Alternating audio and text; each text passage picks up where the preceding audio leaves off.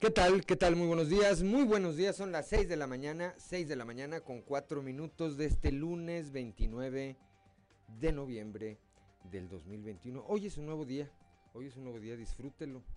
Disfrútelo y estamos ya pues a prácticamente un mes de concluir este 2021. Repito, son las 6 de la mañana con 4 con 5 minutos ya dio vuelta el reloj de este lunes 29 de noviembre del 2021. Yo soy Juan de León y le agradezco el favor de su compañía aquí en Fuerte y Claro, un espacio informativo de Grupo Región. Saludo como todas las mañanas a quienes nos acompañan a través de nuestras diferentes frecuencias en todo el territorio del estado, aquí para el sureste de Coahuila a través de la 91.3 de frecuencia de frecuencia modulada transmitiendo desde el corazón del centro histórico de la capital del estado, aquí desde el sexto piso, desde el sexto piso del edificio que se ubica en la esquina de las calles Allende y Ocampo. Para las regiones centro, centro desierto, carbonífera y cinco manantiales a través de la 91.1 de FM, transmitiendo desde Monclova, desde la capital del acero para la laguna de Coahuila y de, Durango por la 103.5 de FM, transmitiendo desde Torreón, desde la Perla de la Laguna, para el norte de Coahuila y el sur de Texas por la 97.9 de FM, transmitiendo desde el municipio de Piedras Negras, y por la señal de la 91.5 de FM para Acuña, Jiménez y del Río, Texas, allá en Estados, en Estados Unidos transmitiendo por supuesto desde, desde Ciudad Acuña. Un saludo también por supuesto a quienes nos acompañan a través de las eh, redes sociales, de las redes sociales por las diferentes eh, páginas de Facebook de Grupo, de Grupo Región. Pues hoy, como todos los días, hay mucha, hay mucha información y estos son los titulares de hoy. Otro feminicidio en Coahuila. Jacqueline Alonso Castillo fue asesinada de tres puñaladas por su esposo el día de ayer en el ejido San Carlos, en el municipio de Jiménez, Coahuila. Más adelante le tendremos todos los detalles. Por otra parte, la Fiscalía eh, Anticorrupción, los eh, expedientes que integra o que integró la Fiscalía Anticorrupción acerca de la gestión de Jorge Cermeño allá en Torreón están a días de concluir y de ir ante un juez. Más adelante también le tendremos la información. El allá en Piedras Negras, el presidente municipal Claudio Bres Garza anunció que en una coordinación con el condado de Maverick y la ciudad de Eagle Pass, Texas, se aprobó la vacunación de menores de 12 a 17 años que no cuenten con visa. Anuncian aquí en el sureste la vacunación para población de 15 a 17 años. La Secretaría del Bienestar eh, anticipó que esta jornada, este proceso estará dirigido a adolescentes de 15 a 17 años. Iniciará este lunes por orden alfabético en el orden, en el orden acostumbrado. La coordinadora del Centro de Atención Externa de la Fundación Luz y Esperanza, María del Carmen Leal, precisa que durante el confinamiento por el COVID-19 recibieron en promedio de 3 a 6 llamados de auxilio por parte de mujeres que estaban siendo víctimas de la violencia. De acuerdo con la presidenta de la Asociación Civil Matatena, Cintia Moncada, durante este año se ha registrado una tendencia al alza del embarazo entre adolescentes de aproximadamente un 30%. Allá en la región carbonífera, durante la sesión virtual del subcomité técnico regional eh, de salud COVID-19, autoridades eh, determinaron que la situación actual de la pandemia por el COVID mantiene los indicadores altos en la carbonífera de tal manera que se van a restringir los festejos navideños. La presidenta honoraria del DIF Coahuila, la señora Marcela Gorgón, señaló que gracias al apoyo del gobernador Miguel Riquelme se trabaja de forma intensa para mejorar la calidad de vida de las familias coahuilenses. En seguimiento a las acciones establecidas en el eje Saltillo Incluyente, el DIF municipal ha trabajado durante casi cuatro años llevando programas de apoyo sociales a quien más lo necesita, gracias a un trabajo permanente a través de la coordinación de trabajo social. Bueno, pues esta, esta y otra información hoy aquí en Fuerte y Claro. Comenzamos.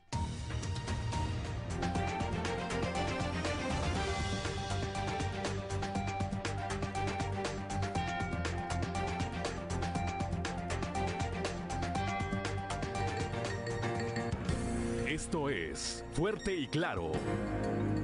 Transmitiendo para todo Coahuila. Fuerte y Claro. Las noticias como son. Con Claudio Linda Morán y Juan de León.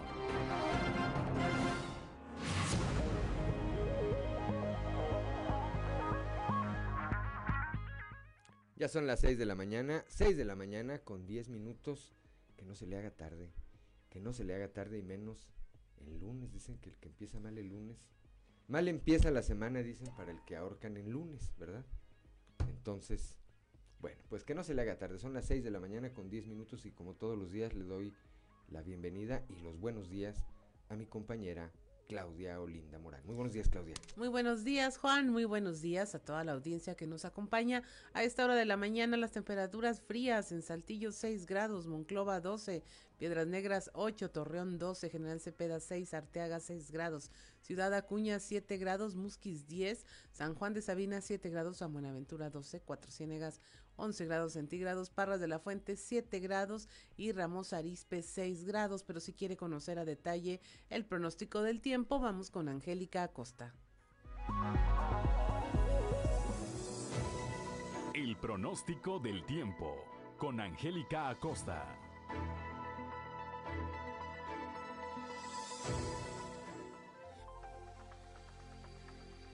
Hola, hola, ¿qué tal amigos? ¿Cómo están? Muy buenos días, qué gusto me da saludarte en este bonito lunes, inicio de semana, ya casi final de mes, 29 de noviembre. Mi nombre es Angélica Costa y estoy lista para darte la previsión meteorológica del día de hoy. Después de este once, onceavo frente frío y tormenta invernal número uno, pues vamos a ver qué nos dice el termómetro para el día de hoy. Pon atención, Saltillo, máxima de 17 grados, mínima de 11. Durante el día parcialmente soleado va a estar agradable y por la noche parcialmente nublado. La posibilidad de precipitación 11% ahí para Saltillo. Perfecto, nos vamos hasta Monclova.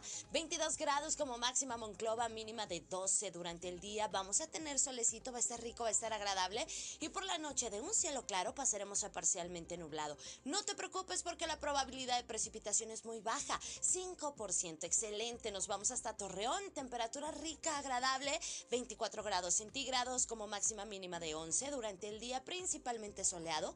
Va a estar agradable como te comento, parcialmente nublado por la noche y de igual manera la posibilidad de precipitación muy baja, 4% ahí para Torreón. Excelente, nos vamos hasta Piedras Negras Poco a poco se va recuperando el termómetro, 24 grados ahí como máxima para piedras negras, mínima de 9. Durante el día vamos a tener una buena cuota de sol, va a estar agradable y por la noche un cielo totalmente claro. Nula la posibilidad de lluvia ahí para piedras negras. Excelente, nos vamos hasta Ciudad Acuña. Buenos días. 24 grados como máxima ahí para Ciudad Acuña, mínima de 10. Durante el día vamos a tener periodo de nubes y sol, va a estar agradable y por la noche áreas de nubosidad. La posibilidad de precipitación precipitación, 2% ahí para Ciudad Acuña. Excelente, usted tiene compromiso en Monterrey, allá en la Sultana del Norte también poquito a poco vamos recuperándonos de este onceavo frente frío. 23 grados espera que marque el termómetro ahí en Monterrey para este lunes, mínima de 11 durante el día vamos a tener periodo de nubes y sol, va a estar agradable y por la noche un cielo parcialmente nublado. Se disminuye la posibilidad de precipitación para el día de hoy hasta 10% para Monterrey. Ya escuchamos amigos, poco a poco se va recuperando el termómetro y bueno, pues hay que ser pacientes porque ya cada vez más van a ser muy frecuentes los frentes fríos, ¿ok? Cuídese mucho, protéjase, consuma bastante vitamina C y recuerde, el uso de cubreboca sigue siendo obligatorio. Muy buenos días. El pronóstico del tiempo con Angélica Acosta.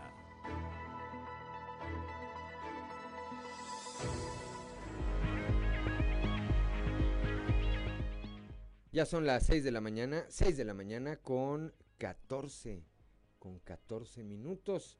Hora de ir con Ricardo Guzmán a las efemérides del día. 1, 2, 3 o'clock, 4 o'clock, rock. ¿Quiere conocer qué ocurrió un día como hoy? Estas son las efemérides con Ricardo Guzmán. Un día día como hoy, pero de 1946, nació el poeta y cantautor cubano Silvio Rodríguez, considerado como uno de los máximos exponentes de la nueva trova cubana. Sus temas han alcanzado fama internacional por su poesía lúcida, inteligente, capaz de llevar a la movilización y a la conciencia social. También, el 29 de noviembre pero de 1950, durante el gobierno del presidente Miguel Alemán Valdés, fue inaugurado el Aeropuerto Internacional de la Ciudad de México. Y un día como hoy, pero de 1952, en Torreón, Coahuila, inició sus operaciones el Teatro Nazas, como cine popular, con una capacidad para 2.200 personas.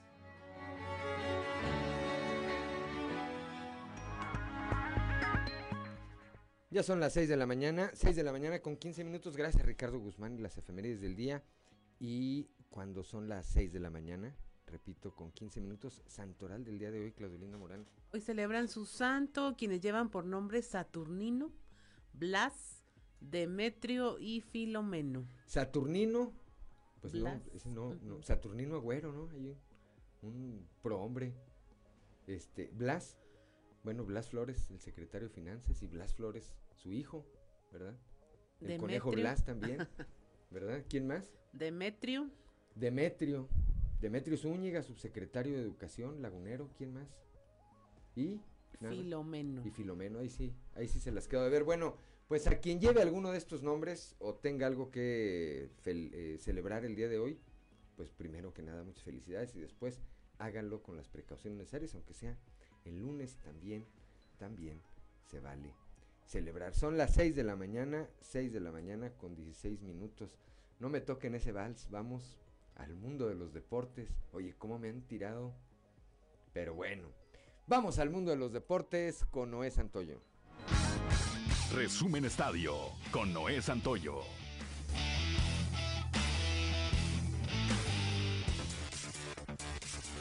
Definidas las semifinales del fútbol mexicano después de que el día de ayer Tigres derrotó a Santos Laguna un gol por cero en el volcán, en un gran partido lleno de emociones que incluso tuvo hasta conato de bronca entre los jugadores. De esta manera, el camino de los cuartos de final se definió y el equipo más valioso y el líder de la apertura 2021 quedaron eliminados. La posición de la tabla definió dos de las cuatro llaves. El día de hoy se darán a conocer los horarios oficiales lo cierto es que coincidentemente siguen vivos los tres equipos con motes de felinos de la Liga MX, como son Tigres, Pumas y León, a quien se suman los zorros del Atlas. El club con la más larga sequía vigente porque no es campeón desde 1951. Pumas se medirá al Atlas seguramente este próximo miércoles y la vuelta se disputaría el próximo sábado. Tigres y León se medirían el próximo jueves en el partido de ida y el regreso el domingo 5 de diciembre. Al término del encuentro de ayer, el presidente ejecutivo de Santos Laguna, Dante Elizalde, informó que el día de hoy sostendrán una reunión evaluativa donde se analizará la continuidad de sus jugadores, al igual que el estratega Guillermo Almada, por lo que será importante dicha reunión y próximamente se darían a conocer la lista de transferibles de jugadores, posibles refuerzos, además de la continuidad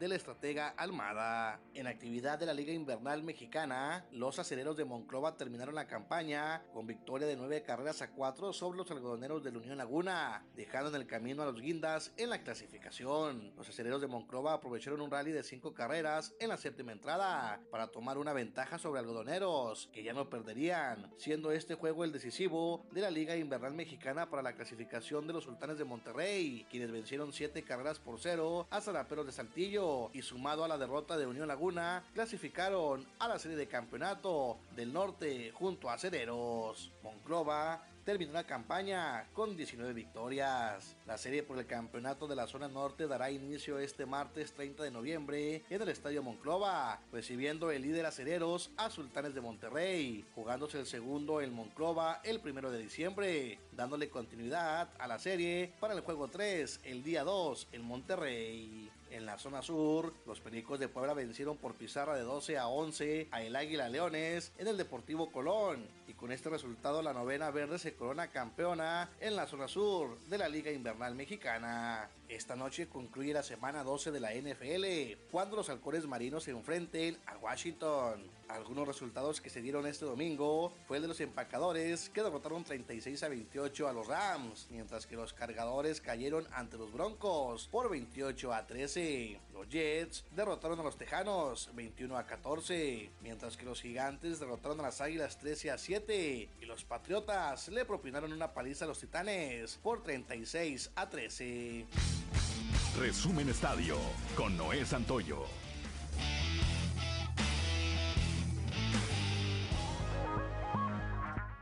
Seis de la mañana, 6 de la mañana con 20 minutos. No, si alcanzamos rápidamente en 30 segundos. Cotización peso dólar, Claudolinda Morán. Hoy lunes 29 de noviembre el tipo de cambio promedio del dólar en México es de un dólar por 21 pesos con 67 centavos a la compra 21 con 35 a la venta 22 pesos.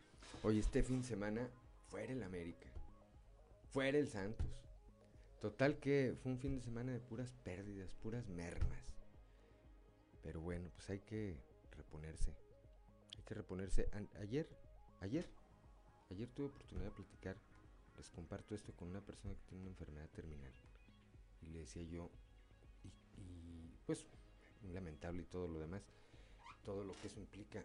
Pero le decía yo, ¿y pues cuánto tiempo te dieron de vida. Y me dijo, no, es que eso no depende del doctor, eso depende de Dios y depende de mí. Esa es, esa es la actitud que requiere la vida todos los días. 6 de la mañana con 21 minutos, soy Juan de León, estamos aquí en Grupo Región, esto es fuerte y claro.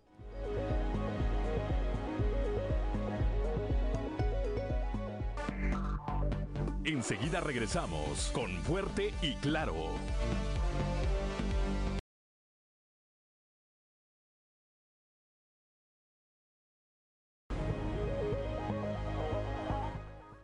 Son las 6 de la mañana, 6 de la mañana con 24 minutos, que no se le haga tarde, 6 de la mañana con 25 minutos, ya dio vuelta el reloj. Claudia Olinda Morán, vamos al resumen de la información nacional. Propone la Coparmex aumentar 30 pesos el salario mínimo. La Confederación Patronal de la República Mexicana apuntó que después de los aumentos que se dieron para 2020 y 2021, el salario mínimo ya supera en 24% la línea de bienestar individual, pero aún está por debajo de la línea de bienestar familiar que representa el ganar casi 7 mil pesos mensuales. Prohíben salir del país a quien deba pensión alimenticia. La Suprema Corte de Justicia de la Nación avaló la prohibición de que los padres que deben la pensión alimentaria de sus hijos no puedan salir del país, una medida que será de aplicación obligatoria a partir de este lunes 29 de noviembre. Dicha ley señala que podrá restringirse esta salida a las personas que en su carácter de deudoras alimentarias dejen de cumplir con las obligaciones que impone la legislación civil en materia de alimentos. Esto fue ratificado cuando un hombre al que le fue aplicada esta medida solicitó un amparo argumentando que dicha norma suponía una violación al derecho constitucional de libre tránsito.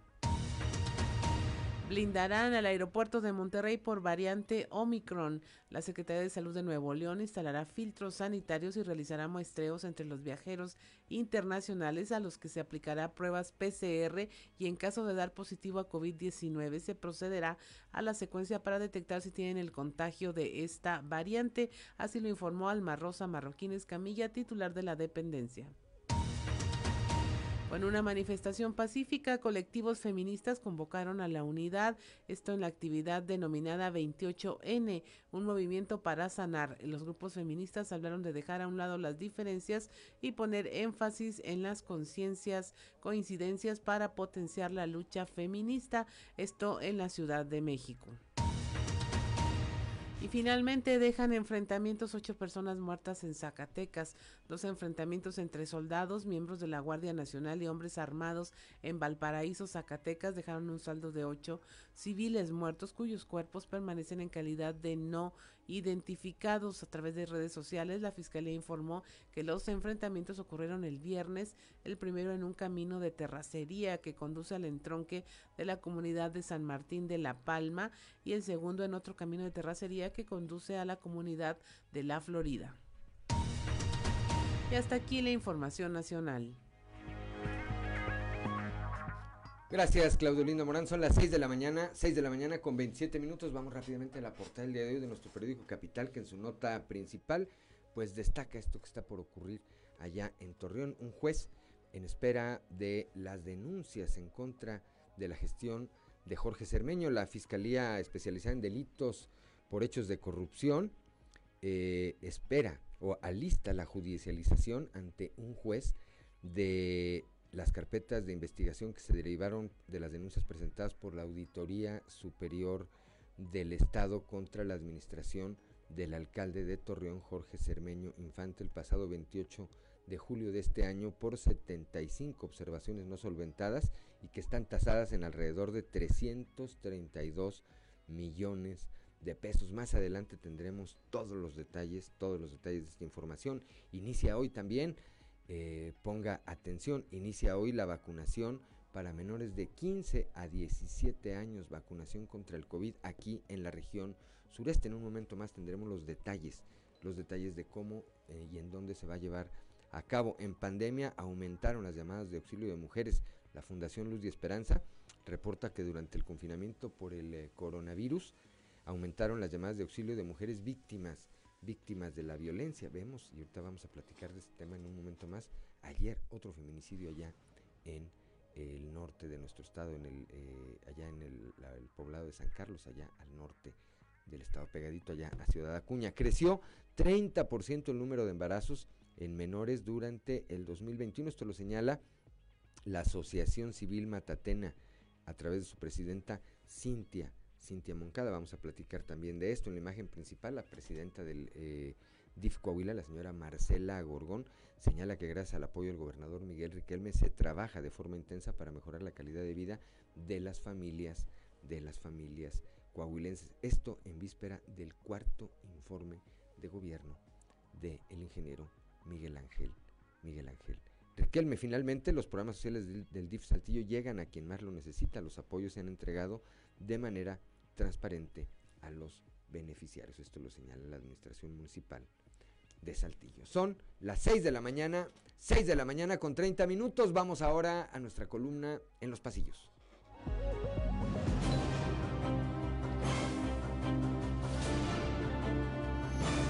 Y en el cartón de hoy, remedio que nos muestra la monstruosa y enorme variación del coronavirus conocido como Omicron, persiguiendo a un montón de personas, mientras que el presidente de México, Andrés Manuel López Obrador, sostiene una pata de conejo diciendo, para el Omicron tenemos este otro remedio.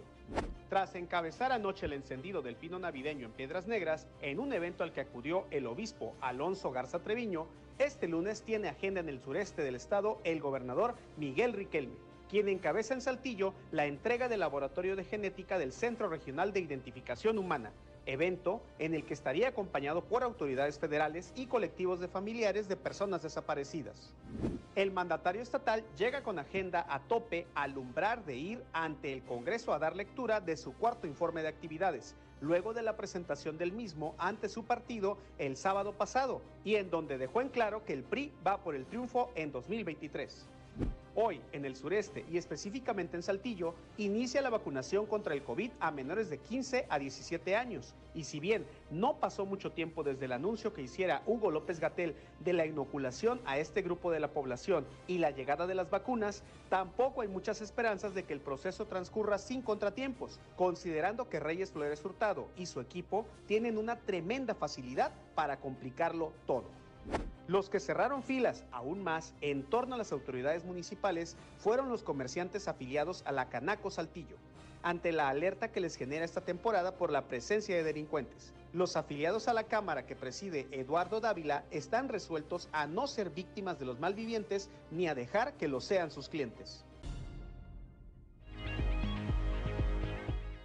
Son las 6 de la mañana, 6 de la mañana con 32 minutos. Vamos rápidamente un panorama informativo por el estado. Comenzamos aquí en el sureste de nuestra entidad con Cristo Vanegas. Aumenta 30% el embarazo de adolescentes durante 2021. Cristo Vanegas, muy buenos días.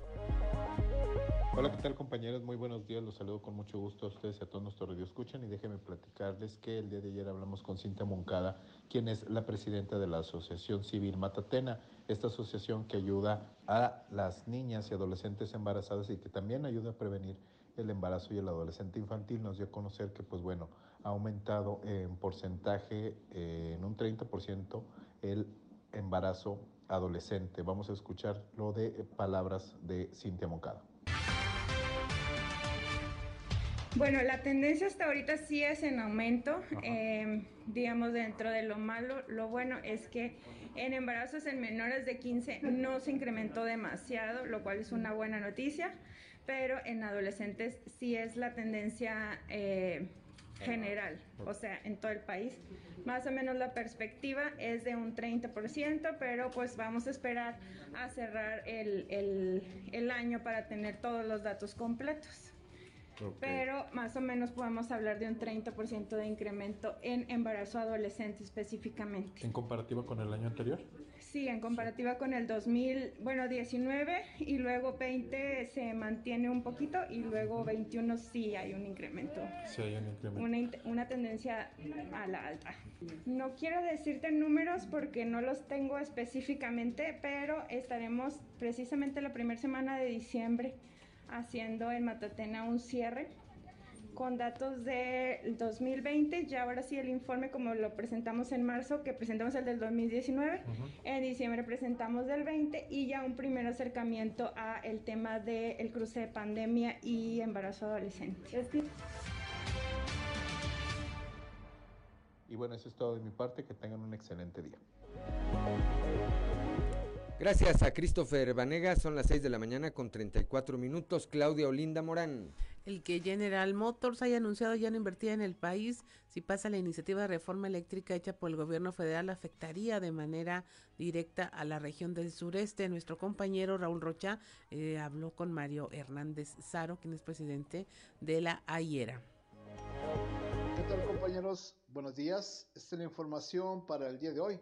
El que General Motors haya anunciado ya no invertir en el país si pasa la iniciativa sobre reforma eléctrica hecha por el gobierno federal afectaría de manera directa a la región sureste al ser uno de los clústeres más importantes, dijo Mario Hernández Saro, presidente de la Asociación de Industrial y Empresarios de Ramos Arispe. Mencionó que tiene confianza en que esa iniciativa realizada por el Ejecutivo Federal no pase, ya que alejaría a que llegaran inversiones del extranjero. Pues es grave, es grave, es una, una, pues una señal de, las que manda el gobierno federal en donde eh, en todo momento se pone en riesgo la inversión privada. Eh, creo que está difícil de concretarse, creo que no debemos alarmarnos, más sin embargo sí debemos estar muy atentos de que el gobierno federal no siga ahuyentando la inversión, porque pues sí, desde luego Coahuila sería de los principales estados afectados al General Motors tener eh, gran parte de su operación que tiene el país, tenerla aquí en, nuestro estado y en nuestra región. Esta es la información para el día de hoy. Buen día. Gracias Raúl Roche y vamos ahora a la región lagunera con Víctor Barrón. Garantiza la Canacintra entrega de aguinaldos. Muy buenos días. Muy buenos días amigos de Fuerte y Claro. En temas de la laguna, la delegación Torreón de la Cámara Nacional de la Industria de Transformación cumplirá en tiempo y forma con la entrega de aguinaldos a sus colaboradores. Así lo informó Carlos Javier González Silva, líder de los industriales en la Perla de la Laguna, a quien vamos a escuchar. Ahorita eso es algo que queremos dejar bien claro. No están corriendo peligro los aguinaldos de la gente ni las, ni las prestaciones. Estamos teniendo un cierre de año complicado por los diferentes temas de la tercera semana de febrero que hubo falta de gas, los temas de los cambios a las reglamentaciones, el constante aumento en, los, en el acero y en las materias primas. Pero una cosa es que se vean impactadas las utilidades de las empresas de las industrias, a otro tema es que corra riesgo el tema de reparto de, aguinaldos y todo eso. Quiero dejar bien claro que no hay ningún problema en el sentido de que se vayan a dejar de pagar los aguinaldos y todo. O sea, los ciudadanos están seguros, las personas están seguras. Lo único que pudiera pasar es que al verse comprometidas las utilidades, que reducieran o, casi no hubiera, en mayo, con el reparto de utilidades, sería menor. Eso es, eso es lo que quiero que quede bien claro. Ya realmente los empleados están seguros, ¿sí? la industria está saliendo adelante y empujando como siempre lo hemos venido haciendo año tras año. Este, ahora las condiciones fueron un poquito más adversas, pero vamos a seguir adelante sin ningún problema. Esto es todo en la información. Desde La Laguna reportó Víctor Barrón. Un saludo a todo Coahuila. Gracias, gracias a Víctor Barrón allá en la región lagunera cuando son las 6 de la mañana con 38 minutos, Claudio Morán. Y en la región centro están en alerta por la variante Omicron del coronavirus. El reporte con nuestra compañera Guadalupe Pérez. Muy buenos días, saludos desde la región centro. Desde que en algunos países se extendió una alerta por una variante de COVID llamada Omicron, afortunadamente en el país, especialmente en Coahuila y la región centro, no se han reportado casos, así lo aseguró el jefe de la cuarta jurisdicción de salud, el doctor Faustino Aguilar Arocha. Mira, hasta ahorita afortunadamente todavía no tenemos ese tipo de variante de virus aquí en en la República no se ha reportado ningún caso, menos en Coahuila y aquí en nuestra región tampoco, ni queremos que llegue. Por eso le pedimos a la gente que por favor todos se vacunen. La vacuna es buena, la vacuna eh, protege, la vacuna ayuda muchísimo en todo este tipo de situaciones. Porque el virus pues, pues, es un virus que va cambiando y todo, pero tenemos que estar protegidos con la vacuna. Esa es una ayuda indispensable. Aparte de eso, pues tiene que ser eh, seguir todas las medidas sanitarias como siempre lo hemos hecho, de cuidado, del uso de cubrebocas, sana distancia, lavado de manos, alimentarse bien, eso que eso que ni qué, alimentarse bien, suficientes líquidos, en fin, estar, estar cuidando bastante para evitar que tener este virus y cualquier otro virus que, tengamos aquí en la, en la región de los que tenemos. Saludos desde la región centro para Grupo Región Informa, Guadalupe Pérez. Gracias, Guadalupe Pérez. Son las 6 de la mañana con 39 minutos. Vamos rápidamente al norte de nuestro estado, allá con Norma Ramírez. Van a vacunar a menores de 12 a 17 años sin, sin visa. Norma, muy buenos días. Muy buenos días. Excelente inicio de semana. La información desde Piedras Negras es la siguiente. El presidente municipal Claudio Bres Garza anunció que en coordinación con el condado de Maverick y la ciudad de Eagle Pass, Texas, se aprobó la vacunación de menores de 12 a 17 años que no cuentan. Son las 6 de la mañana, 6 de la mañana con 45 minutos. Ya está en la línea telefónica mi compañera Leslie Delgado aquí en el sureste de nuestra entidad. El día de hoy inicia eh, una jornada de vacunación para población de 15 a 17 años, jornada de vacunación por supuesto contra el COVID-19. Los detalles, los detalles los tiene Leslie Delgado. Muy buenos días. Hola, ¿qué tal? Muy buen día, Luis. Te saludo con gusto a nuestro red escuchas y quien nos sigue a través de redes sociales. Efectivamente, la tarde de ayer, la Secretaría del Bienestar anunció esta jornada de vacunación anti-COVID-19 dirigida a adolescentes de 15 a 17 años que previamente se registraron en el portal de miracuna.salud.gov.mx eh, y pues bueno, eh, va a iniciar este lunes a partir de las 8 de la mañana por orden alfabético y va a culminar este próximo miércoles. En este día pues corresponde de la letra A a la E el martes es el turno de la F a la Q y finalmente el miércoles de la R a la Z. Cabe señalar que en total se aplicarán 15 mil dosis de la farmacéutica Pfizer, es decir, cada día se van a aplicar aproximadamente 5 mil dosis y en cuanto a los puntos de vacunación, se habilitará nuevamente el Centro de Convenciones Canacintra, ubicado en el Boulevard Vito Alessio Robles, y Ciudad Universitaria Campus Arteaga.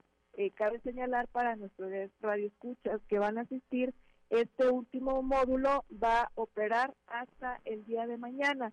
Hoy únicamente va a estar funcionando eh, el, Centro de Convenciones Canacintra para que lo tomen muy en cuenta y sobre todo pues tomen su tiempo.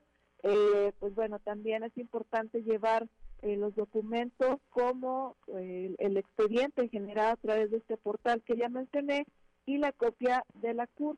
También había dudas de que se iban a vacunar eh, a rezagados, no únicamente está contemplado que se vacune a este bloque poblacional eh, de 15 a 17 años que previamente se registró a través del portal LIC.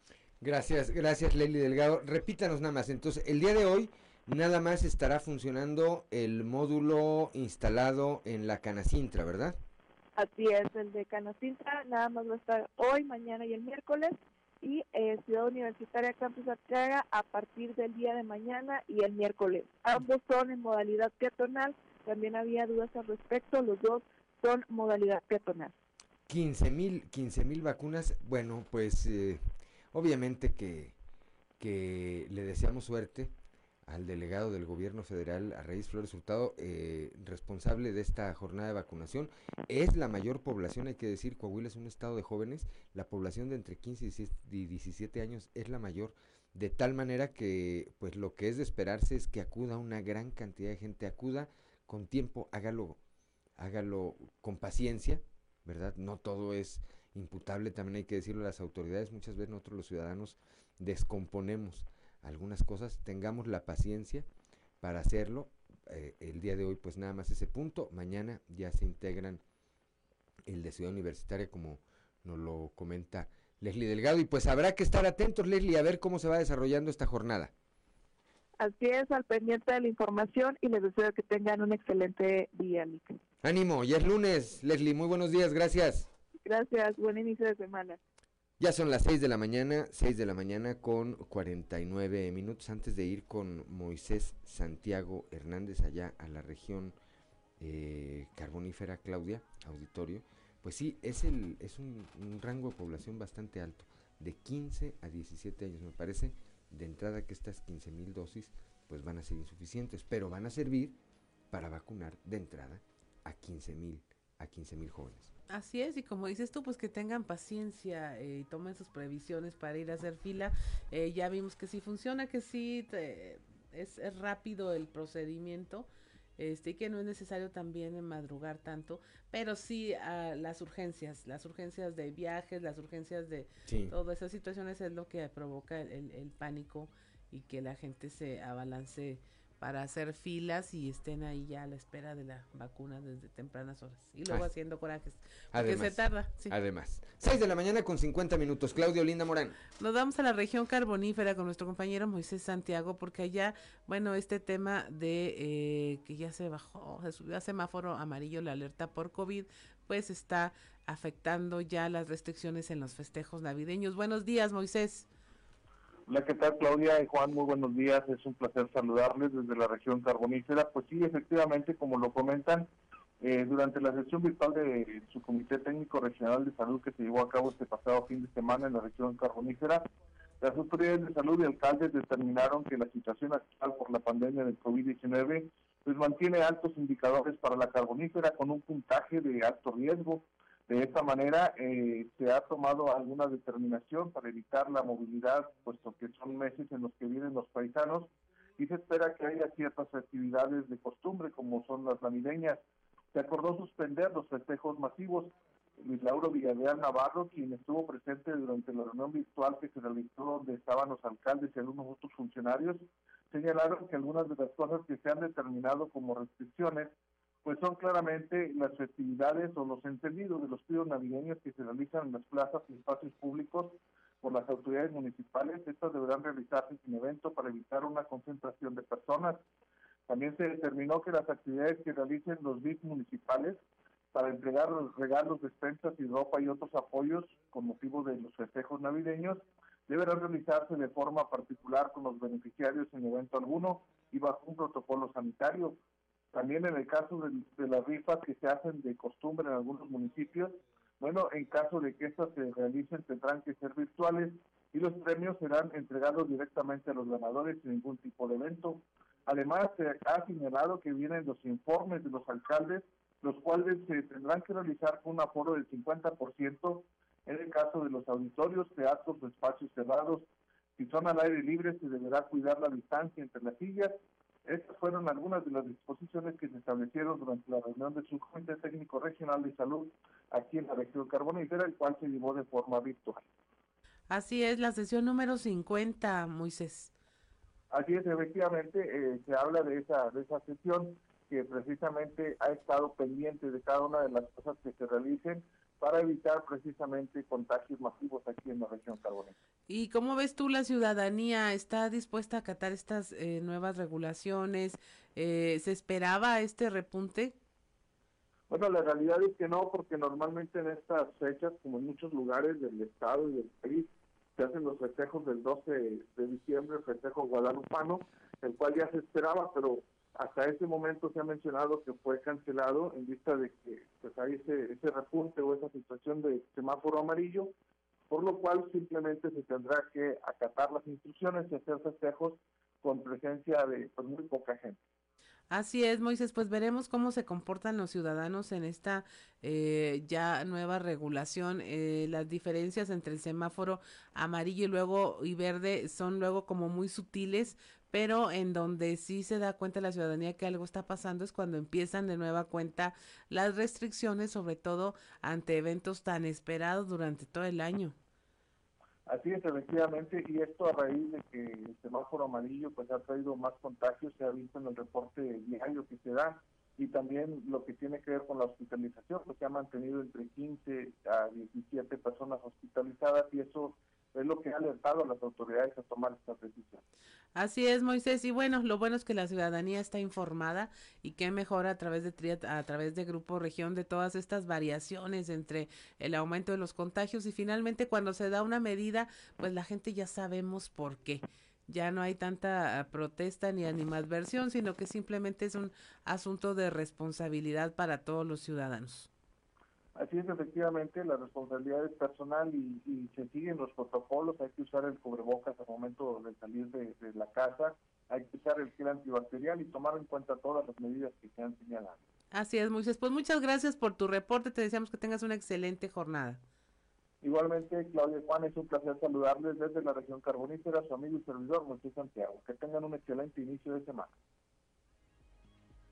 Gracias, gracias a Moisés Santiago Hernández cuando son las 6 de la mañana con 55 minutos. El índice de ocupación hospitalaria es el otro eh, parámetro que eh, pues alerta a las autoridades y en esa medida van apretando o soltando las medidas, las medidas de restricción.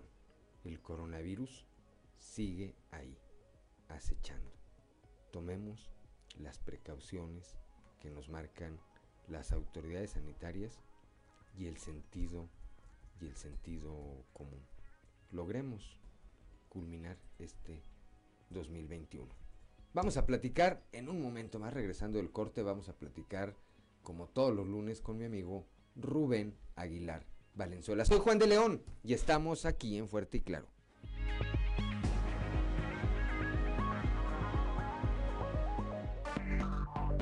Enseguida regresamos con Fuerte y Claro. Y Claro.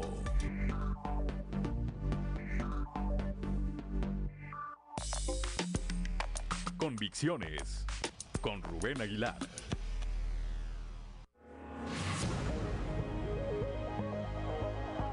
Son las 7 de la mañana, 7 de la mañana con un minuto que no se le haga tarde, como todos los lunes como todos los lunes, está ya en la línea telefónica y se lo aprecio como siempre, mi amigo Rubén Aguilar Valenzuela. Rubén, muy buenos días.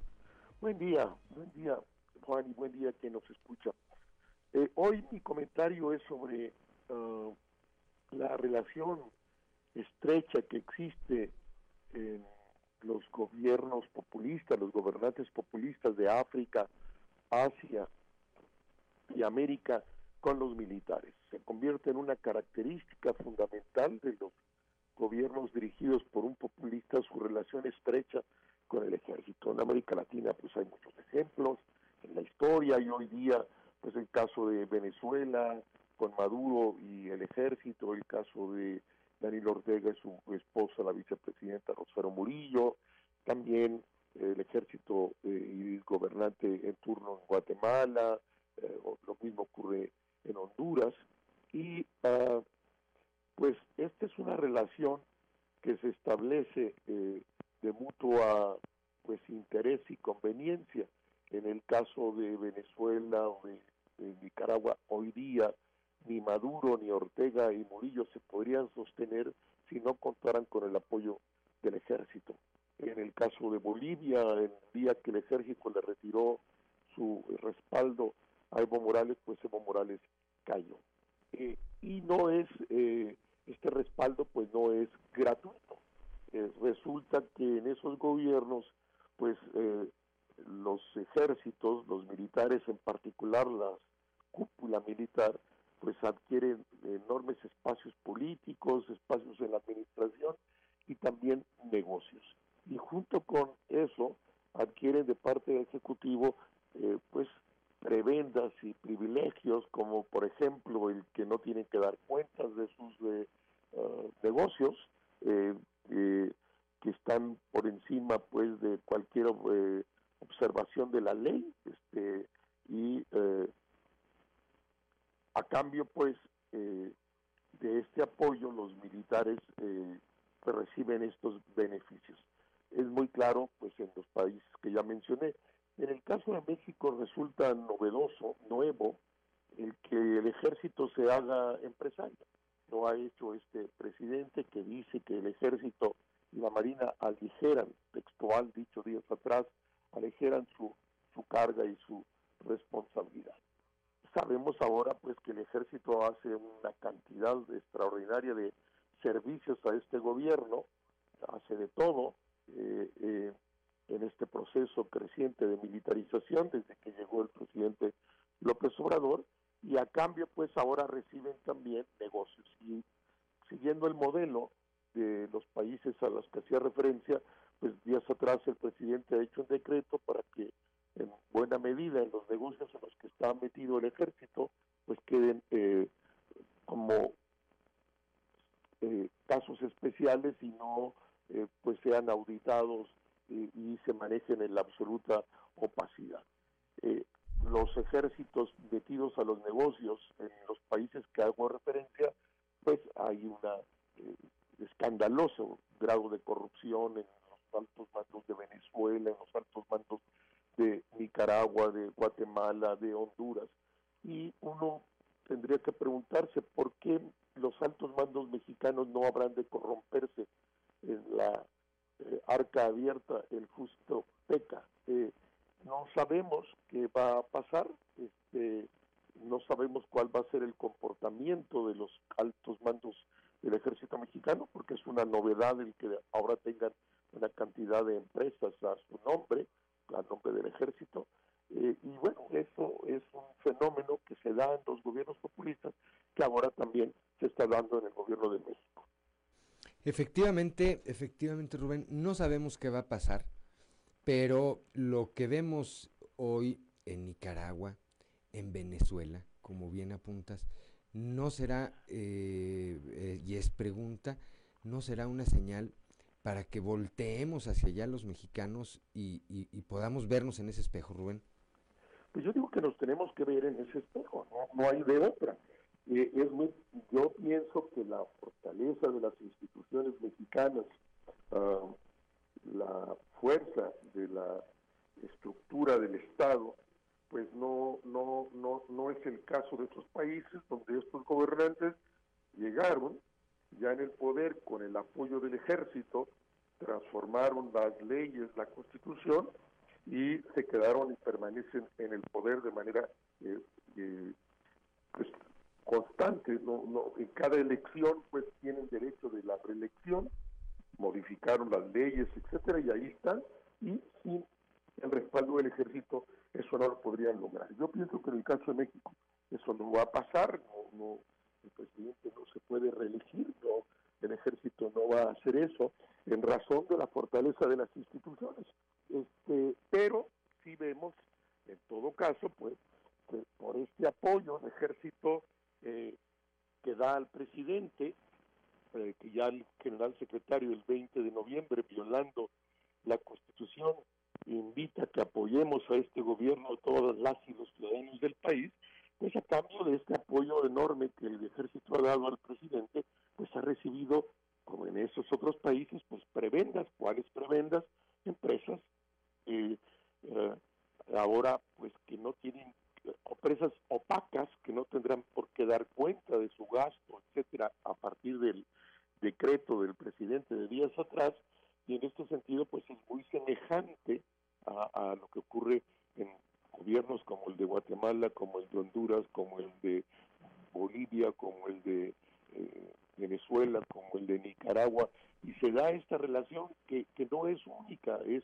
característica de los gobiernos populistas, también ocurre en los 8 o 10 gobiernos populistas de África, en los 5 o 6 de Asia, en los que hay en el continente eh, americano. Eh, México, uno de ellos, un país encabezado por un presidente populista que cumple con todas las características pues de que hace a un gobernante populista y entre otras está este proceso de imbricación de una relación estrechísima entre gobierno, el gobernante y los militares a cambio pues de esta relación de intereses, eh, Juan. Pues sí, habrá que estar eh, atentos. Ahí está, ahí está la advertencia, ahí estamos viendo lo que ocurre en esos gobiernos. Vimos, como lo comentamos de hace eh, una semana, como el eh, general secretario se quitó el uniforme militar y se puso la playera de la 4T así, así, sin ningún rubor. No hubo, a, a, pesar de las condenas y de las críticas que de manera pública hicieron algunos personajes, pues no hubo ninguna reconsideración por parte del titular de la Secretaría de la Defensa Nacional a sus dichos. Así que alertas tendremos que estar Rubén Aguilar. Alertas y ese ponerse la camiseta, como tú bien dices, pues no es gratis. Hay una relación de, compensación por esa actitud. ¿Cuál es? Pues que el ejército ahora es dueño de una del Tren Maya, dueño del aeropuerto de Santa Lucía, dueño del aeropuerto de Palenque, dueño del aeropuerto de eh, dueño del aeropuerto de que se construye en Tulum, eh, dueño del tren interoceánico. Hay esa relación, no, no, no es gratis, este, y es un elemento, insisto, central, característico de los gobiernos populistas en el mundo. Y como tú dices, pues hay que estar alertas, este, como mexicanos viendo estas cosas que no habían ocurrido en el país por lo menos en los últimos 80 años. Así es, Rubén Aguilar. Pues gracias, gracias. Como siempre, platicaremos el próximo lunes aquí en, en Convicciones. Así, lo, así, así, Juan, y buen día quien nos escucha. Gracias a Rubén Aguilar Valenzuela. Estamos viendo, dicen, están viendo y no ven, están viendo y no ven. Este es bastante grave, me parece lo que lo que vimos en eh, voz y lo que escuchamos en voz del secretario de la Defensa Nacional. Y reitero, a pesar de las eh, críticas que hubo por este posicionamiento, pues nadie eh, en la Secretaría de la Defensa salió a dar alguna reconsideración de ningún tipo a los dichos, a los dichos del general secretario. Y ahí nos dice Rubén, véanse, veámonos en el espejo de Honduras, de eh, Nicaragua, de Venezuela, que por cierto ahí eh, comentábamos que había estado el coahuilense, ¿cómo se llama este que canta? Pablo Montero, allá en el festejo de Nicolás Maduro y le tupieron durísimo en las redes, salió a aclarar que dijo, no, yo no tengo ideología, mi ideología es el, el billete, ¿verdad? Me contrataron, pues fui. 7 de la mañana, 7 de la mañana con 11 minutos. Claudio Linda Morán. Ya tenemos en la línea a Héctor Horacio Dávila, a quien le agradecemos mucho que esté charlando con nosotros sobre esta eh, perspectiva ya de cuarto informe de gobierno para ver desde su punto de vista cómo andamos, cómo va y por supuesto agradecerle esta conversación. Buenos días, ingeniero. Ah, buenos días, buenos días a todos nuestros radioescuchas. Realmente nos ha tocado unos días fríos, pero muy bonitos. Hay que seguir trabajando y con ánimo. Así es. ¿Qué perspectiva le ve a este cuarto informe, esta cuarta entrega de los resultados de la administración pública? Bueno, lo que hemos visto en estos cuatro años es de que ha habido la percepción de seguridad. La percepción de seguridad nos ha vendido y nos ha dado nos ha llegado a buen puerto para las inversiones. Gente no hubiera podido invertir, no hubiera podido llegar más a la región sureste o a todo el estado de Coahuila para poder invertir en hoteles, en empresas, en comercios, en hospitales, en nuevos desarrollos habitacionales. Realmente vende la seguridad y la tranquilidad que estamos teniendo y hay que seguir en esa línea. Esa es la perspectiva que debemos de seguir Sabemos de que el gobierno federal le ha ido cortando más presupuesto cada año al gobierno del estado y el gobernador a su bien pues ha tratado también de hacer su recaudación de rentas con Javier Díaz, o sea, de cobrar más impuestos y lo han logrado, pero no, no a la capacidad de lo que nos da el gobierno federal. Ahora, yo estoy de acuerdo también con el gobernador que nos dé lo que corresponde, porque las carreteras, pues las 57 y algunas para, por ejemplo, para General Cepeda o para Torreón, pues les falta mantenimiento. Entonces, eh, la perspectiva es de que sí debemos de seguir con nuestros diputados peleando para que nos den los recursos que requiere Coahuila y uh, los de seguridad. Ya no hay el instrumento de Fortasec, que es el fortalecimiento de la seguridad, y de todas maneras le están invirtiendo, le están dejando caer la mano en este renglón. Eh, ha, ha todo el problema de eh, salud que vamos poco a poco saliendo. En el sector turismo nos fue muy mal, pero nunca dejó o nunca cerró un hotel. Siempre eh, dijo, vamos a dejarlos, cada unidad hotelera es un cuarto diferente, nada más en, en las zonas específicas donde según toda la gente no lo hacemos. Entonces nos ha dejado vivir un poquito en el sentido de que no nos ha cerrado como en otros estados. Bueno, es muy difícil maniobrar sin dinero siempre hemos dicho que un, un agricultor con dinero tractor y, y, mucho dinero pues es muy buen agricultor, ¿no? Y aquí en la política pues es cada vez más escasa. ¿Qué es lo que esperamos? Lo que estamos esperando es de que también el gobierno tenga un Svelte Manufacturing o un Svelte en, en toda su administración, porque cada día es menos el dinero que llega, entonces van a tener que ser reducir y ser más eficientes en las en todas las secretarías subsecretarías que tiene. Y este nos hemos juntado varios empresarios a analizar este tema. Y realmente el gober como decimos de cariño eh, ha hecho su jal ha, ha, terminado su trabajo y esperamos que, que realmente siga en ese tenor de la seguridad pero que no olviden infraestructura que los coahuilenses siempre estamos pidiendo.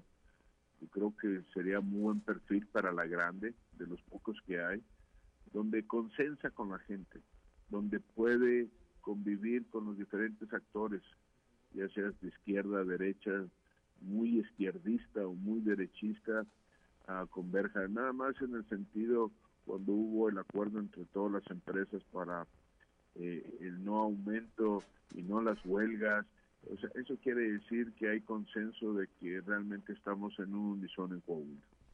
Ingeniero, estamos platicando esta mañana con el ingeniero Héctor Horacio Dávila, empresario hotelero. Ingeniero, le saluda Juan de León con el gusto, como siempre. Dos, dos eh, preguntas yo le haría muy puntuales. Una, ¿cuál es su evaluación? ¿Cuál es, si pudiéramos darle una calificación a estos cuatro años del gobierno de Miguel Riquelme? Y la otra, ya que se refería usted al tema de seguridad, hay eh, algunos alcaldes electos, de los que van a tomar protesta en unos días más a partir del primero de enero, que se niegan a sumarse al mando único. Eh, ¿Qué opinión le merece esto, ingeniero? Bueno, primero, la, del mando único realmente están fuera de contexto. Vamos a decir que la parte de Hidalgo, la parte de Candela, la parte de Progreso, la parte de Musquis, que son los uh, municipios que se ganaron con, con el no PRI, este, que ganaron los de Morena. A ver, acordémonos que los partidos son una plataforma para poder llegar y cuando llegas ya se tienes que olvidar de partidos y tienes que gobernar para todos. Estás fuera de realidad si te quieres quitar del pacto de la seguridad que todos tenemos. Es un lunarcito, vas a venir el día de mañana como pasó en Allende y como pasó en Hidalgo y pasó en Villa Juárez, de que van a decir, yo no puedo porque no tengo la capacidad de equipo y de infraestructura para poder este, hacer frente a estos problemas. Y lo más, más peligroso que podemos tener es que por ahí se pueden filtrar y pueden tener sus bases para poder ir a todo el Estado. Yo creo que deben de recapacitar y tienen que decir los alcaldes que tienen que entrar a producto de gallina a este acuerdo para que todos estemos blindados. Coahuila es una isla, es una isla donde realmente tenemos seguridad contra todos los estados que estamos alrededor de eh, Nuevo León, lo que es Chihuahua, lo que es Zacatecas, entonces Durango. yo creo que hay que eh, unirse al PAN. Y de la calificación, yo creo que el gobernador se llevaría un 8.9, casi el 9, porque ha mantenido eh, el gobierno, eh, lo que estaba de gobierno lo ha mantenido, lo ha unificado y eh, como vuelvo a decir, es tolerante, es realmente te escucha y ve lo que tiene que hacer. Y lo que no vemos en otros estados, existe todavía la certidumbre jurídica, donde no te invaden terrenos, donde no toman las carreteras, donde no hay problemas grandes más que el de la salud, que es el que nos está afligiendo ahorita. Bueno, pues ese es el trabajo de un gobernador. Por ahí quiso ser gobernador. Y bueno, pues ahí la lleva. Eso es su trabajo, gobernar para todos. Dicen, dicen mano de acero con guante de terciopelo. Claudia Olinda Morán. Pues nada, no me queda más que agradecerle, ingeniero, que haya conversado con nosotros esta mañana. Sé que anda de prisita por la misma rutina de, de arranque de semana y pues agradecerle como siempre conversar en estos temas que son de interés para todos los coahuilenses. No, agradecerles a todo el público que hay que echarle ganas, a toda esa gente que trabaja a diario, desde las 6 de la mañana ya anda. Esos son los que hacen Coahuila. Todos los trabajadores, las amas de casa, todos los comerciantes, todos los industriales, todos los hoteleros, eso es lo que hacen y hay que seguir gritando, hay que decir diciendo, hay que poner los puntitos sobre la I. Y bueno, tenemos un, un buen gobernador, vamos a ver quién viene, pero realmente tiene que tener tablas y tiene que ser tolerante con, con toda la sociedad. No todos somos de un solo color o no todos pensamos igual. Entonces, este gobernador ah, tiene muy buenas patas para gallo para irse un poquito más arriba y enhorabuena, Saludos a todos nuestros radioescuchas y abrigarse, señores, porque hace frío. Muchas gracias, ingeniero. Que tenga una excelente jornada. Gracias, de. Bonito día. Abrazo allá a nuestro amigo Héctor Horacio Dávila Rodríguez. La próxima semana platicamos con él de lo que viene aquí para Coahuila. Siempre tiene puntos de vista interesantes en el aspecto de la política. A ver si no lo vemos de candidato, ¿verdad? En una de esas le hace justicia la revolución. Le mandamos un saludo a Graciela Jaramillo Muñoz, excelente inicio de semana, dice ánimo y bendiciones. Igualmente, igualmente, Graciela, ánimo y bendiciones. Lo decía yo al inicio de este espacio informativo. Hoy es un nuevo día. Para muchos puede ser el último día, ¿verdad? Nadie sabemos. Nadie sabemos. Así que hay que disfrutarlo. 7 de la mañana, 7 de la mañana con 20 minutos. Yo soy Juan de León y estamos aquí en Fuerte y Claro.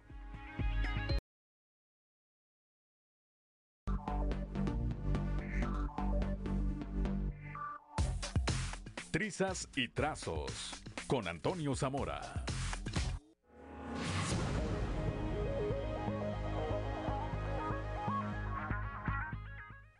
Ya son las 7 de la mañana, 7 de la mañana con 26 minutos y como todos los días, desde la región centro de nuestro estado, allá desde la capital del acero, nuestro amigo y compañero periodista Toño Zamora con las trizas y los trazos. Toño, muy buenos días. Buenos días, Juan. Buenos días a, las personas que nos sintonizan a esta hora. Fíjate que hay un café, un restaurante en Monclova. Bueno, hay, hay varios pero en este restaurante tiene la, eh, pues vaya, ahí se reúnen médicos, se reúnen políticos, se, reúne gente de iniciativa privada. Y precisamente y se juntaron en domingo, cosa rara que sucediera a ellos. Bueno, no se juntaron, sino que coincidieron, ¿no? Y, y el tema, el tema de, del domingo fue, Juan, el cuarto informe de gobierno de Miguel Riquel. Eh, hay entre el grupo, se juntan un ex, eh, exdirector de la Policía Municipal, el, director de la Policía Municipal actual de, de Monclova, y, hablan que las, eh, las prioridades del gobierno de Miguel Riquelme son claras.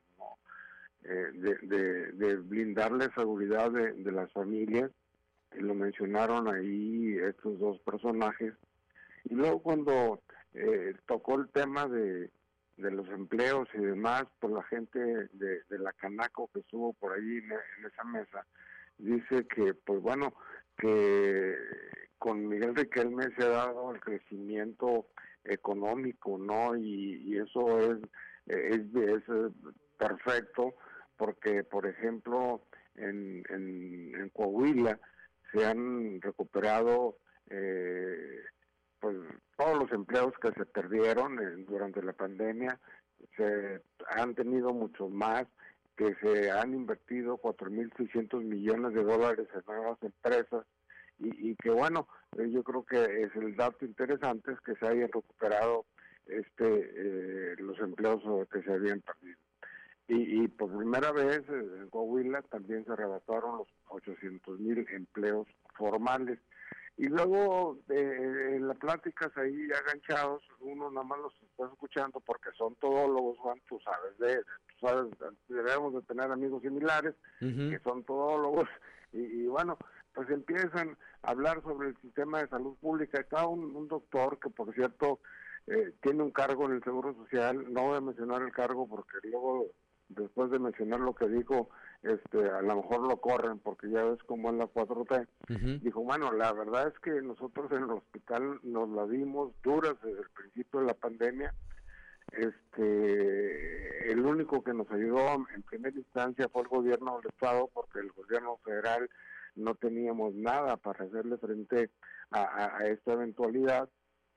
Y, y pues afortunadamente ahí fuimos saliendo poco a poco, el gobierno del Estado puso el, el ejemplo, muchos meses después el gobierno federal participó eh, en el reclamo de los trabajadores, porque hay que recordar que la clínica 7 del Seguro Social, pues cada casi a diario había manifestaciones de enfermeras y de médicos porque pues porque no no llegaba nada del gobierno federal, no ni siquiera información de cómo se trataba o cómo se podía contra, controlar el, el virus. Y, y, luego pues este pues tuvo una esa plática de del domingo de esto bueno es, es, es una reunión para ir a misa. No era pues interesante no este el hecho destacaron también que que el gobierno federal no ha hecho nada por, por, ayudar a los estados, a Coahuila, por ejemplo, dijo uno, son 17 mil millones de pesos lo que ha dejado recibir Coahuila y los municipios por el tema de, de, del presidente que, este que se dedica a otras cosas. Y, y luego también cuando hablaron sobre el tema de, de pues este de la famosa iniciativa energética donde quiere este, el presidente eliminar el, la creación o, el consumo, la producción de, de, energía solar, eh, de, pues también este, la gente se manifestó, sobre todo un empresario de por ahí de, la región centro que tiene muchos paneles solares pues para hacer sus labores diarias, ¿no? En fin, yo creo que el informe de Miguel Riquelme fue y es bien visto por la gente de la región centro y sobre todo de gente, eh, empresarios, de, profesionistas, Juan, y, y, pues definitivamente también hasta hasta de los políticos opositores eh, en, por cuestión ideológica, mi Juan. Así es, platicamos hace unos momentos con Héctor Horacio Dávila y él decía eso, él hablaba de la pluralidad que ha distinguido al gobierno de Miguel Riquelme que le permite tener interlocución pues con prácticamente con prácticamente todas las fuerzas eh, políticas respecto a los eh, al, al, desayuno y a los protagonistas de este desayuno con esto eh, nos despedimos habría que preguntar si le van a hacer manita de puerco ahí al doctor Mario Dávila en Monclova para que acepte el mando único en el tema de la seguridad pública con esa con esa pregunta nos despedimos y, la contestamos el día de mañana, si te parece, mi querido Toño. Me parece. Gracias, Toño Zamora, como siempre, muy buenos días. Hasta luego. Siete de la mañana con 32 minutos, es hora de ir con Álvaro Moreira y su columna de todos los moles.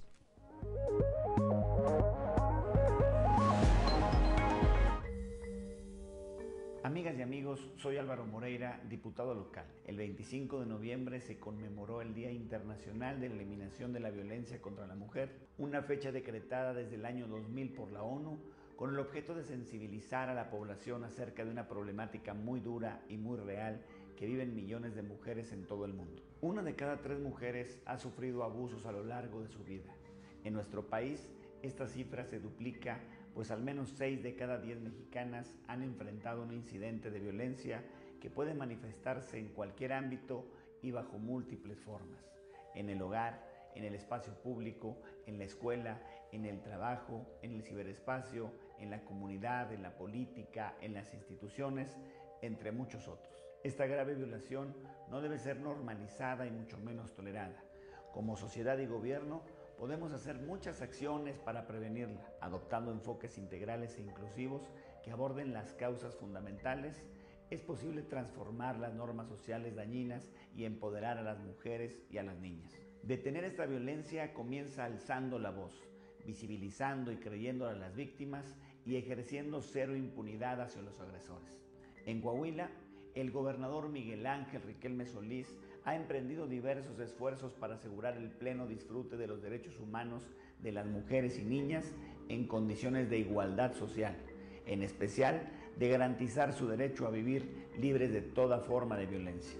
En nuestra función como diputados, también las y los legisladores hemos trabajado en conjunto para eliminar la discriminación y desigualdad que sufren. Hoy, las leyes coahuilenses han asumido los lineamientos de las convenciones internacionales y responden a una perspectiva de género que contribuyen a crear condiciones de cambio para avanzar en la construcción de la igualdad. Este día, en el marco de las actividades para concientizar sobre esta terrible situación, Resulta apremiante seguir empoderando a las niñas y mujeres. Debemos seguir fortaleciendo las acciones, programas y políticas públicas para erradicar esta forma de violencia que tanto daña a las mujeres, sus hijos y a todo su entorno familiar. Me despido con el fuerte compromiso de que desde el Congreso seguiré proponiendo reformas y acciones para que la libertad y la igualdad sea una realidad para todas las coahuilenses. Sigamos cuidándonos y que Dios los bendiga.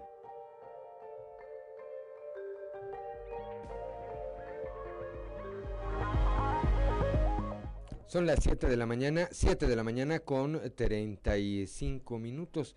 Nos preguntaban por la columna, la otra versión de Pedro Fuentes. Bueno, en esta ocasión no eh, hubo, por cierto, le enviamos un saludo a Pedro y por supuesto al licenciado Francisco Fuentes Reina, su hermano a Paco Fuentes, quien eh, pues se recupera, se recupera de su salud y le deseamos que lo haga pronto, pronto y sin ninguna complicación.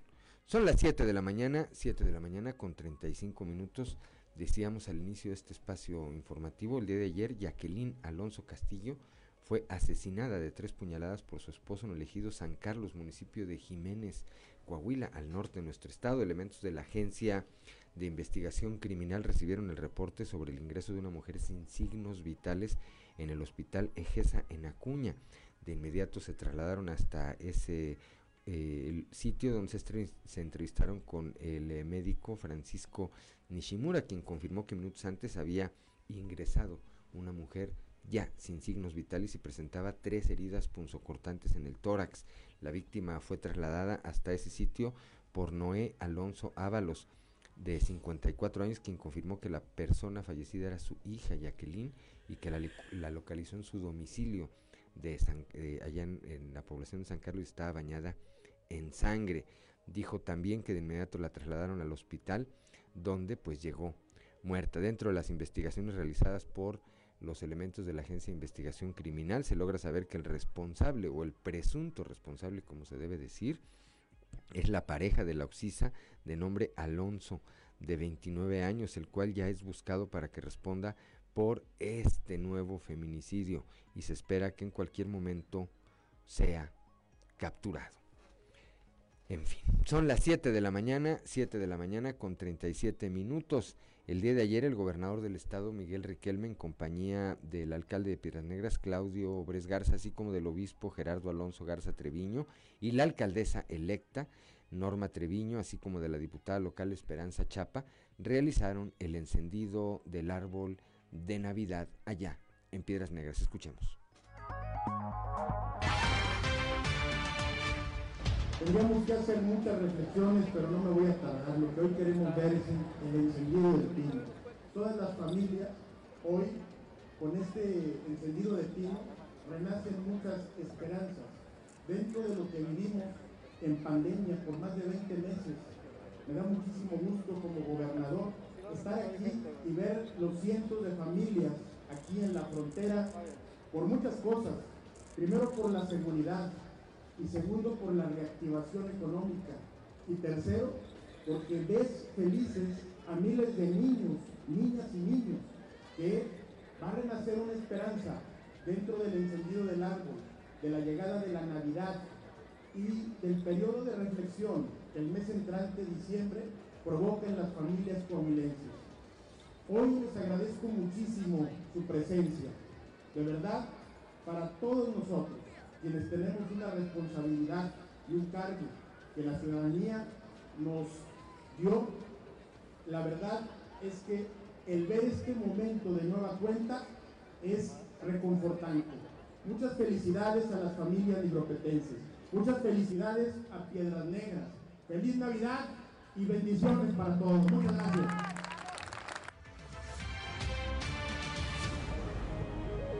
Ya son las 7 de la mañana, 7 de la mañana con 39 minutos. Claudelina Morán. A días de concluir la integración de las denuncias presentadas por la Auditoría Superior del Estado por 75 observaciones no solventadas, esto en la administración Jorge Cermeño, se suman, bueno, estas observaciones son valuadas en alrededor de 332 millones de pesos.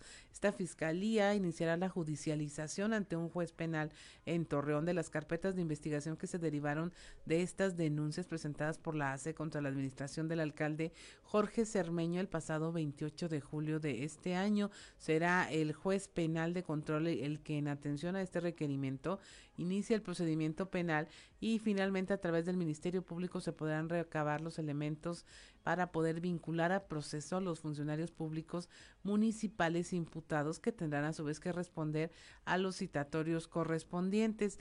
De esta fase podría emitirse la disposición de medidas cautelares contra estos por la responsabilidad que les resulte.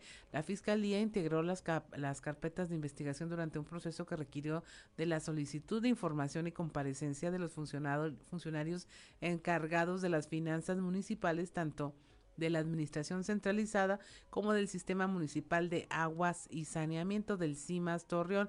Algunos se presentaron a declarar, pero otros fue para abstenerse, otros no asistieron y mandaron comprobante médico y el proceso de integración de elementos comprobatorios siguió su curso que está a días de concluir. Bueno, pues eh, varios trajes color kaki se deben ya estar elaborando y que se pueden utilizar y que se pueden utilizar el próximo año. Son las 7 de la mañana, 7 de la mañana con 41 minutos. ¡Ánimo! ¡Ánimo! Estamos aquí en Fuerte y Claro.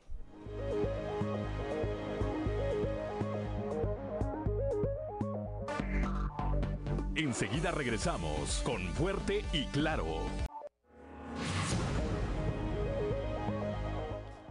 Ya son las 7 de la mañana, 7 de la mañana con 46 minutos. Es hora de ir con Alberto Borman y algo que vale la pena leer.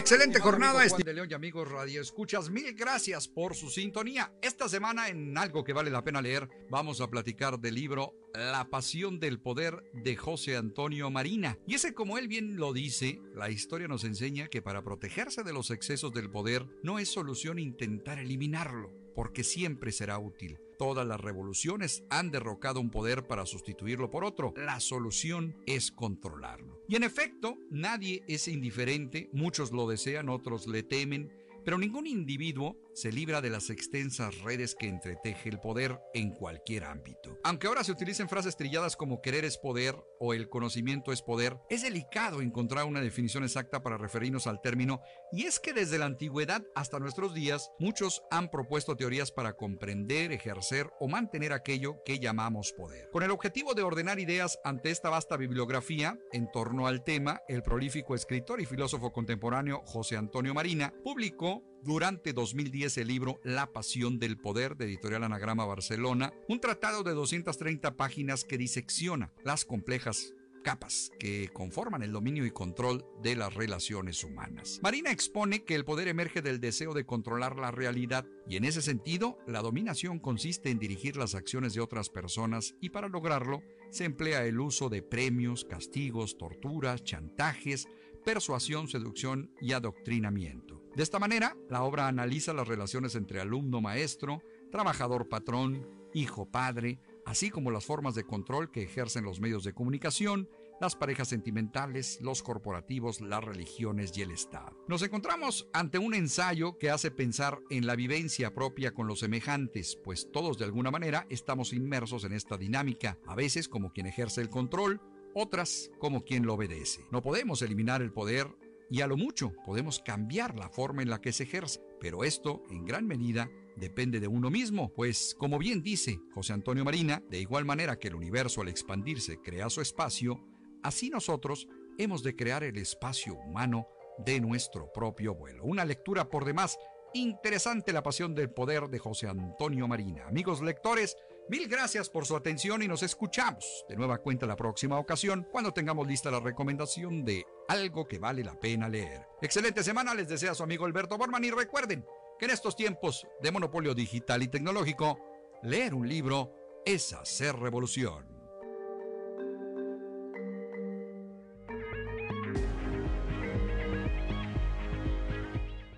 Ya son las 7 de la mañana, 7 de la mañana con 49 minutos. Claudio Linda Morán, vamos a un resumen de la información nacional.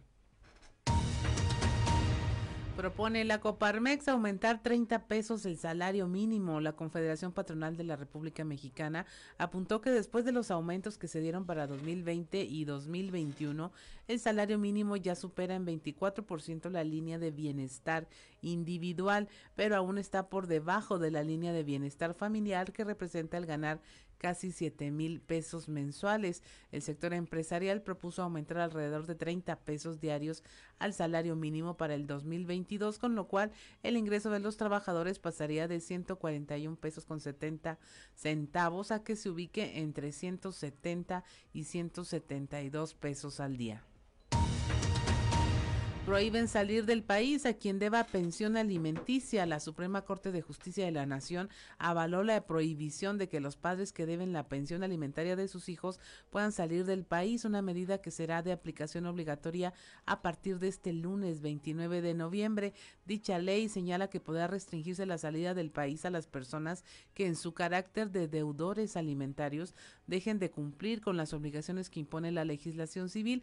Esto a raíz de que un hombre al que le fue aplicada esta medida solicitó un amparo argumentando que dicha norma suponía una violación al derecho constitucional de libre tránsito. Sin embargo, la Suprema Corte de Justicia de la Nación determinó que como todos los derechos, el de tránsito no es absoluto y se le pueden establecer límites legales. Blindarán el aeropuerto de Monterrey por la variante de Omicron. La Secretaría de Salud de Nuevo León instalará filtros sanitarios y realizará muestreos entre los viajeros internacionales a los que se les aplicarán pruebas PCR y en casos de dar positivo al COVID-19 se procederá a la secuencia para detectar si tienen el contagio de esta variante. Con una manifestación pacífica en la Ciudad de México, colectivos feministas convocaron a la unidad. Esta actividad denominada el 28N, dicen fue un momento para sanar, eh, dejar a un lado las diferencias y poner énfasis en las coincidencias para potenciar la lucha feminista. En esta reunión, en esta manifestación, se reunieron integrantes de Marea Verde México, Colectiva Raíces de Rebeldía, Aquelarre, Sororas del Mundo y Pandilla Violeta, entre otras. Finalmente en Zacatecas dejan enfrentamientos ocho personas muertas, esto debido a dos enfrentamientos entre soldados, miembros de la Guardia Nacional y hombres armados en Valparaíso, Zacatecas, lo que dejó este saldo de ocho civiles muertos cuyos cuerpos permanecen en calidad de no identificados. Y hasta aquí la información nacional. Gracias, Claudio Morán. Son las 7 de la mañana con 52 minutos. Vamos ahora con Amberly Lozano al mundo del espectáculo. El show de los famosos con Amberly Lozano. Lucía Méndez recibe importante reconocimiento en México. Lucía Méndez está de celebración la actriz y cantante mexicana recibió este viernes 26 de noviembre un importante reconocimiento por parte de la Asociación Nacional de Locutores de México. Por su trayectoria artística, la artista de 66 años recibió el micrófono de oro. Sumamente agradecida con la Asociación Nacional de Locutores de México por entregarme el micrófono de oro, celebrando mi trayectoria internacional como actriz y cantante. Es un honor muy grande en mi vida. Muchísimas gracias y que Dios los bendiga siempre, mencionó en esta entrega de premios.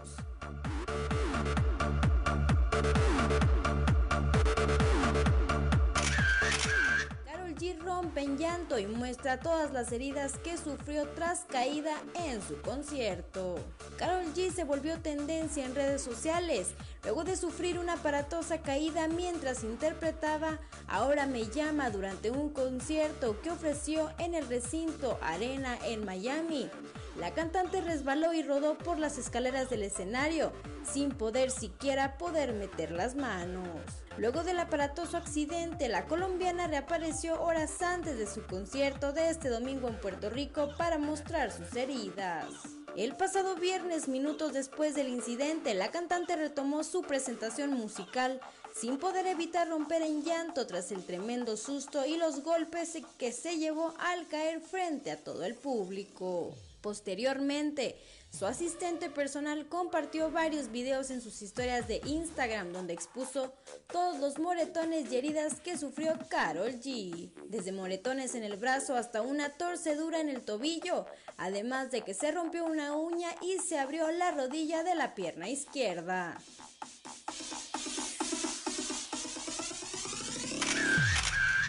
Reportó para Grupo Región Amberly Lozano. Bueno, pues ya son las 7 de la mañana con 54 minutos. Nos vamos, nos vamos eh, esta mañana de eh, lunes. Nos vamos esta mañana de lunes. Gracias por eh, habernos acompañado a lo largo de estas dos horas, de las 6 y hasta prácticamente las 8 de la mañana, aquí, aquí en Fuerte, en Fuerte y Claro, un espacio informativo de Grupo Región bajo la dirección general de David Aguillón Rosales. Gracias como siempre a Ricardo Guzmán en la producción, a Ricardo López en los controles, a Claudio Linda Morán por su acompañamiento, a Cristian Rodríguez y Osiel Reyes, a Osiel Reyes y a Cristian Rodríguez, que hacen posible la transmisión de este espacio a través de las redes sociales, pero sobre todo gracias a usted, que nos distingue con el favor de su atención. Lo esperamos el día de mañana, repito, a partir de las 6 y hasta las 8 de la mañana por las diferentes frecuencias de Grupo Región en todo el territorio del estado, así como por las redes sociales en las diferentes páginas de Facebook de Grupo Región. A partir de hoy, todos los días vamos a decir una frase, vamos a decir una de Sócrates. Hoy dice, el secreto del cambio es enfocar toda la energía, no en luchar contra lo viejo, sino en construir lo nuevo. Gracias. Soy Juan de León, muy buenos días.